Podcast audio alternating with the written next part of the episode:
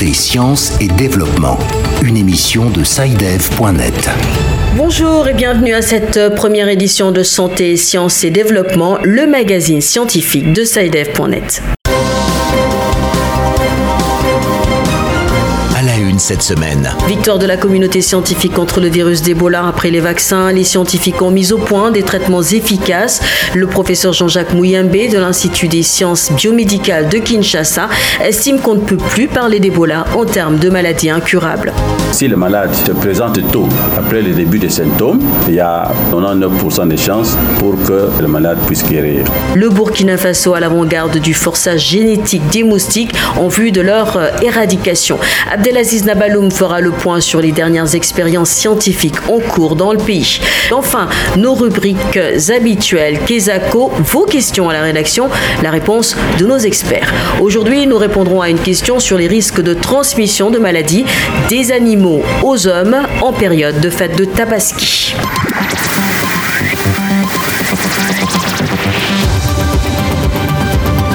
Santé, sciences et développement. Toute l'actualité scientifique du continent. Je suis contente de vous retrouver pour démarrer ce magazine dont nous espérons que vous resterez de fidèles auditeurs.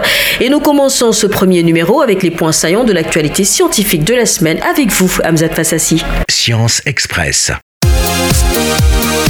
Oui, Sylvie, le professeur congolais Jean-Jacques Monyembe, que vous avez annoncé dans les titres, va recevoir prochainement des mains de l'empereur du Japon le troisième prix africain Hideo Noguchi. Et il s'agit d'une récompense pour son rôle dans la lutte contre le virus Ebola en République démocratique du Congo. Jean-Jacques Monyembe est titulaire d'un doctorat en virologie de l'Institut Riga de recherche médicale de l'Université catholique de Louvain en Belgique. Il est actuellement directeur général de l'Institut national de recherche biomédicale et professeur titulaire de microbiologie médicale et virologie à la faculté de médecine de l'université de Kinshasa. Le prix Nogoshi que je vais obtenir, bien sûr, c'est le couronnement, n'est-ce pas, de ma carrière. Euh, je pense que ça tombe vraiment à point nommé et je suis très fier de ça. Propos recueillis à Kinshasa par Patrick Abega. Et puis selon le Wall Street Journal, les employés du géant chinois de la technologie Huawei ont aidé les gouvernements de l'Ouganda et de la Zambie à espionner les opposants politiques en utilisant des données cellulaires pour suivre leur localisation et en interceptant des communications cryptées. La Zambie et l'Ouganda démentent ces informations, tandis qu'à Kampala, l'ambassade de Chine les a qualifiées de fake news. Santé, sciences et développement sur votre radio.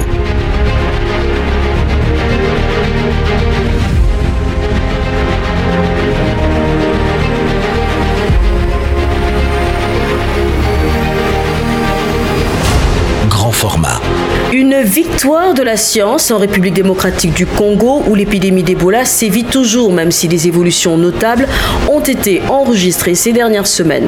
Outre la démission du ministre de la Santé Oli Olinga, on peut aussi citer les succès enregistrés par deux nouveaux traitements qui ont permis de sauver des vies humaines lors d'essais cliniques en cours dans le pays.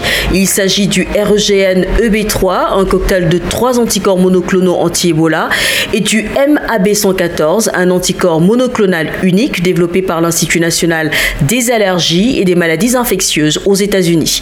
Les essais cliniques poursuivront la comparaison de ces deux médicaments dans les centres de traitement anti-Ebola. Notre correspondant à Kinshasa, Patrick Abega, a rencontré sur place Jean-Jacques Mouyembe, une figure majeure de la riposte à l'épidémie d'Ebola en République démocratique du Congo. Notre molécule, c'est les, MAB 114. L'histoire commence par euh, un, guéri euh, de l'épidémie de Kikwit que j'ai engagé ici à l'INRB. Et comme j'avais toujours cette idée-là des anticorps qui peuvent protéger, j'ai envoyé ce guéri aux États-Unis, à NIH. Et pendant toutes ces études, qu'un anticorps monoclonal a été donc isolé, qui a la capacité de guérir les singes qui ont été été infectés par le virus Ebola. Donc c'est à partir de ça nous avons dit il y a donc une activité euh, contre Ebola qui est contenue donc dans ces dans ce sang-là. c'est ainsi que cet anticorps a été donc purifié et on peut le donner donc aux malades. Docteur, on a constaté précédemment lors de l'épidémie en Afrique de l'Ouest 2014-2016 que les survivants avaient toujours le virus dans leur sperme. Je vais savoir si ces médicaments mis au point corrigent ces problèmes ou sont une solution à ces problèmes. Bon, euh, jusqu'à présent, nous n'avons pas encore essayé euh, sur l'effet de ces anticorps monoclonaux euh, sur certains liquides comme les spermes. Mais il y a un des produits, c'est le Redemsivir, qui a été utilisé donc en Afrique de l'Ouest. Ça, c'est une idée que nous devrons explorer plus tard en utilisant un anticorps monoclonal pour éliminer donc ce virus qui est caché dans certains liquides comme les, comme les spermes. Quelles sont les conditions qui doivent être réunies pour obtenir les meilleurs résultats Ce que nous avons observé, c'est que si le malade euh, se présente tôt, après le début des symptômes, il y a 99% de chances pour que euh, le médicament agisse bien et que le malade puisse guérir. Le professeur Jean-Jacques Mouyembe, directeur de l'Institut national des sciences biomédicales en République démocratique du Congo. Et puis sur le terrain, un nouveau foyer d'épidémie à Goma, dans l'Est, a été rapidement éteint. Patrick Abega, bonjour. Bonjour Sylvie. Vous êtes en ligne de Kinshasa. Quelle est la situation actuelle de la riposte contre Ebola dans les zones touchées dans l'Est de la RDC euh, oui, à ces jours, la situation épidémiologique dans les provinces du Nord Kivu et de l'Ituri se présente de cette manière. Plus de 2600 cas confirmés, plus de 1800 personnes sont décédées et plus de 800 personnes guéries. Et depuis le début de l'épidémie, plus de 189 000 personnes ont été vaccinées. Et donc, la riposte est aujourd'hui gérée par un comité technique dirigé par le docteur Jean-Jacques Mouyembe. C'est un groupe d'experts scientifiques qui maîtrise bien la maladie à virus Ebola avec des nouvelles stratégies. La ville de Goma a été touchée par Ebola. Quatre cas y ont été euh, confirmé. Euh, qu'en est-il euh, aujourd'hui? Oui, euh, la ville de Goma, dans l'est de la RDC, a été touchée par Ebola. Quatre cas confirmés, dont des morts, ont été enregistrés dans cette ville. Très vite, on a procédé à une mise en quarantaine des contacts. Aucun nouveau cas n'a été confirmé depuis le 2 août 2019. Tous les contacts à haut risque, issus des anciens cas, ont déjà été vaccinés. Les vaccins s'est donc avéré scientifiquement plus efficace. La situation qui préoccupe est actuellement à Béni, l'épicentre même de l'épidémie. Mais on doit souligner un point positif dans cette zone. Il y a quelques semaines, les scientifiques ont annoncé une diminution de près de 40% des cas. C'est une avancée significative. On peut dire que la science l'emporte petit à petit. On se souvient euh, que l'ancien ministre de la Santé, Oli Olinga, euh, pour diverses raisons, s'est opposé à l'introduction de nouveaux vaccins dans le cadre de la riposte. Où en est-on aujourd'hui? Jusqu'à ce jour, les scientifiques parlent de l'efficacité du premier vaccin dans les zones touchées par Ebola. Les vaccins RVSV-Zebov, fruit de la science, a fait ses preuves dans la riposte. Néanmoins, un groupe d'experts, dont les docteurs Mouyembe, pense qu'un deuxième vaccin est nécessaire, mais ce deuxième vaccin expérimental recommandé à l'OMS est sous examen. Il s'agit du vaccin produit par les fabricants pharmaceutiques Johnson Johnson, qui est en phase 2 des tests. En cas de son introduction dans la riposte, il sera utilisé dans des sites non épidémiques pour protéger la population à titre préventif et les premiers vaccins restera dans les zones affectées par Ebola. Patrick Abega en ligne de Kinshasa.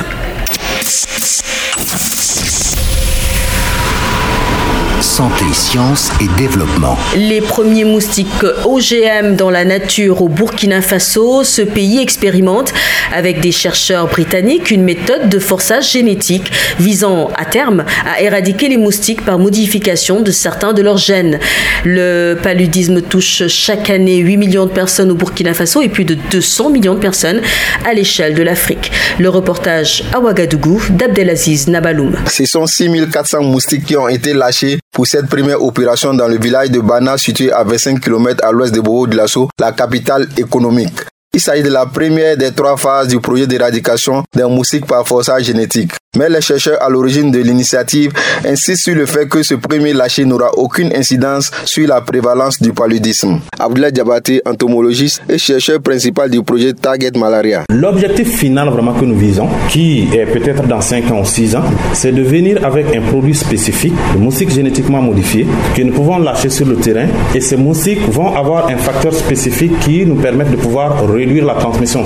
Du genre en Afrique, ce lâcher ne fait cependant pas l'unanimité au sein des Burkinabés. Pour la coalition pour la protection du patrimoine génétique africain Copagène et le CCAE, ce lâcher intervient en toute négation de l'éthique et de la violation de la vie humaine et en violation des lois et conventions nationales et internationales dont le Burkina Faso est signataire. Ali Tabsoba, porte-parole du collectif citoyen pour l'agroécologie. Nous avions même dénoncé au préalable l'autorisation pour l'importation des 5000 œufs venus de l'Impérial Collège parce que nous avions estimé qu'il n'était pas normal de donner une autorisation d'importation de génétiquement modifiés dans notre territoire sans qu'il y ait au préalable l'information du public, sans qu'on ait analysé les enjeux. Abdel Aziz Navaloum, Ouagadougou pour santé, sciences et développement.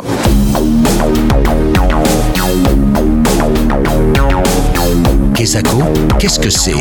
Vos questions à la rédaction, les réponses de nos experts. Avec cette semaine, une question en provenance de Dakar, au Sénégal.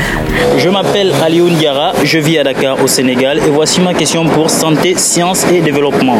En raison de la promiscuité qu'on remarque souvent entre les moutons et les hommes pendant la période de la tabaski, j'aimerais savoir s'il existe un risque que les moutons transmettent un virus ou un parasite à l'homme. Merci.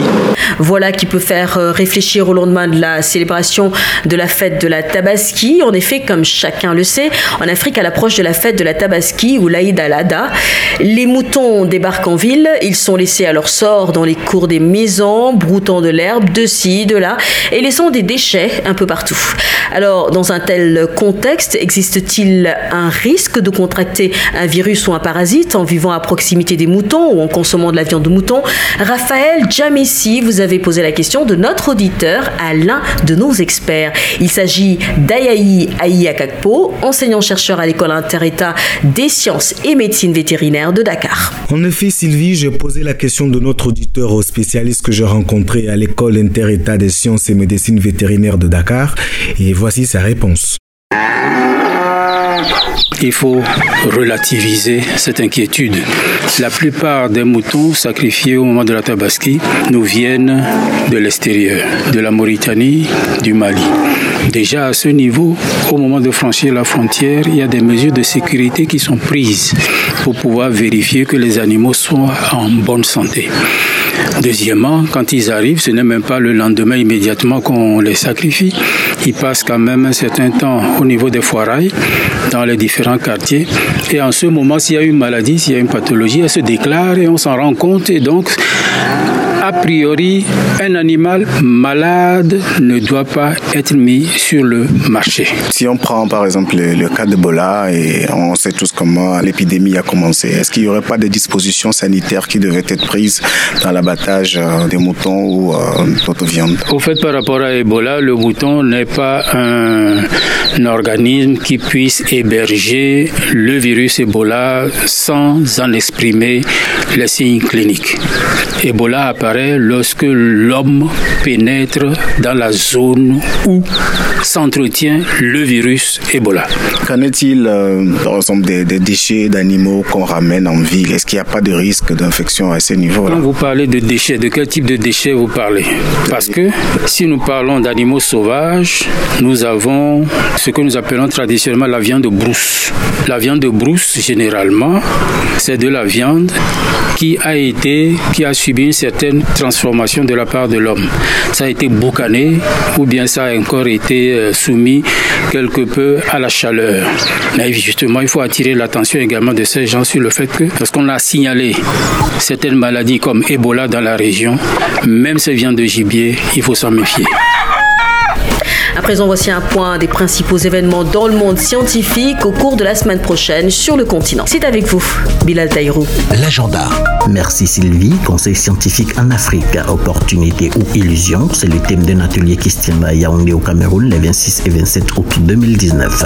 Son objectif est de développer et renforcer les capacités des chercheurs, universitaires et experts à utiliser le concept de conseil scientifique au gouvernement pour une meilleure aide à la décision et une appropriation des politiques publiques.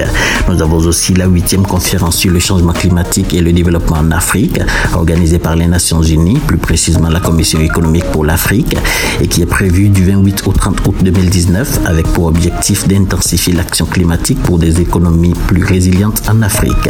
Cette dernière conférence se tiendra à Addis Abeba au siège de la Commission de l'Union africaine. Merci Bilal. Et voilà qui met fin à cette édition de Santé, Sciences et Développement réalisée avec le concours de votre radio. Si vous souhaitez nous contacter, envoyez-nous un message à l'adresse afrique.saidev.net. À bientôt. Cette émission est disponible en podcast sur le site saidev.net/fr.